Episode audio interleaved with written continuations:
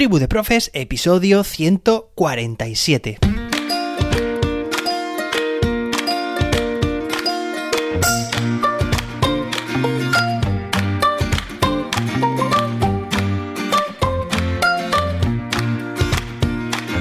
Hoy es martes, día 9 de agosto de 2022. Hoy se celebra el Día Internacional de las Poblaciones Indígenas. Desde aquí, un abrazo a todos y a todas las indígenas que estén escuchando este programa, Tribu de Profes. Nosotros también somos una tribu y desde aquí reivindicamos la importancia de protegerlas, de proteger estas poblaciones. Bueno, hoy tenemos un episodio muy interesante porque empezamos a hacer una serie de episodios que tratan sobre la asertividad. El otro día hablé, comenté que mi compañera Nieves era una persona súper asertiva, la más asertiva que conozco. Bien, pues vamos a dedicar el episodio de hoy y los siguientes a hablar sobre este fantástico tema. Pero antes de nada, me gustaría dar públicamente la enhorabuena a todos aquellos docentes que se matricularon en mis cursos de Google y ya se han presentado al examen y lo han superado. Me encantan esos correos en los que me escribís súper contentos y súper contentas para comunicarme que ya os habéis certificado. Desde aquí, mi enhorabuena a Encarnación, Miguel, Laura, Rebeca, Lola, Antonio Jesús, Renato, Alejandra y Juan B, que ya se han certificado en el nivel 1, nivel 2, incluso también capacitadores certificados de Google. Ya tenemos varios en estos cursos de verano. Bueno, y los que quedan, que todavía estamos empezando el mes de agosto. Venga, y ahora sí, vamos a hablar sobre este tema tan apasionante, la asertividad.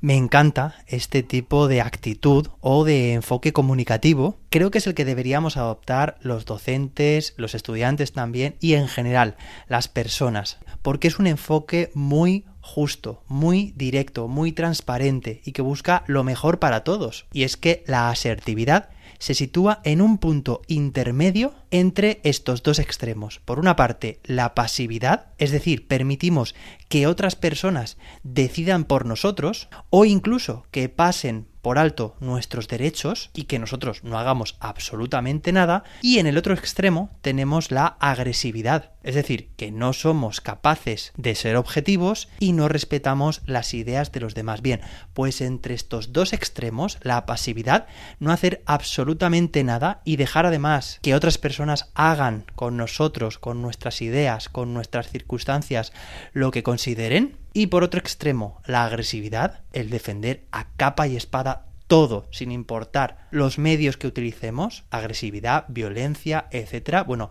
pues justo entre estos dos puntos extremos se encuentra la asertividad.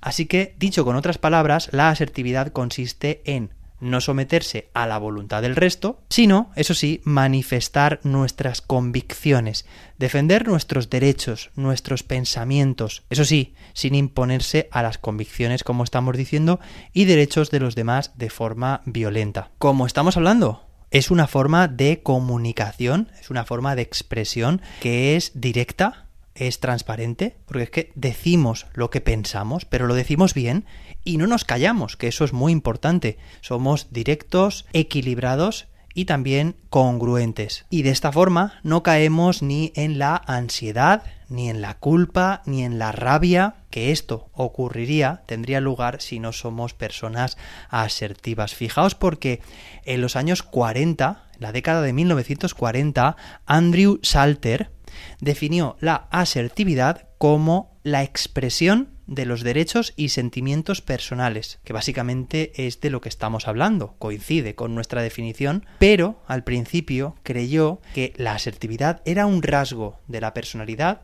que unas personas tenían y otras personas no tenían simplemente. Bueno, esto también sucedía con la inteligencia. Se pensaba en el siglo pasado que había personas que nacían inteligentes y personas que no nacían inteligentes. Bueno, se vio luego que había una graduación, grados de inteligencia, luego las inteligencias múltiples.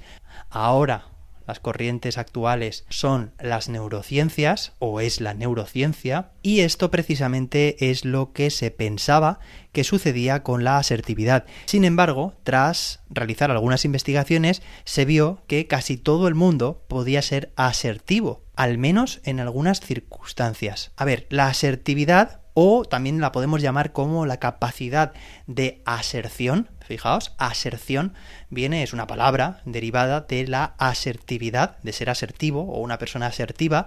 Bueno, pues la capacidad de aserción está relacionada con, por una parte, la madurez de las personas, con la autoestima, con la confianza en uno mismo, podemos entender, ¿no? que cuanto más autoestima tenga una persona, más confianza en sí misma, cuanto más madura sea, más asertiva también lo será, pero inversamente proporcional a la falta de objetivos. Es decir, si no tienes objetivos en el acto de comunicación, en tu circunstancia, pues evidentemente no vas a tener capacidad de decidir qué es lo que quieres, hacia dónde quieres ir. Entonces, evidentemente, no vas a defender algo, y no sabes si realmente quieres defenderlo, no, no vas a ser asertivo, ¿no? Por ejemplo. Bueno, lo bueno de todo lo que estamos viendo, lo bueno de, de la asertividad, es que se puede entrenar.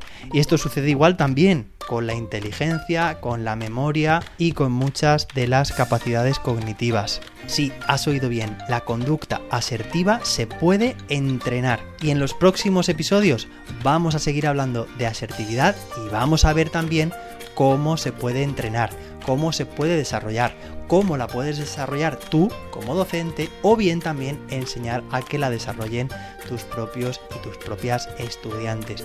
Espero que te haya gustado este episodio, compártelo con más personas si te ha parecido interesante y nos escuchamos mañana miércoles con más sobre asertividad y mejor.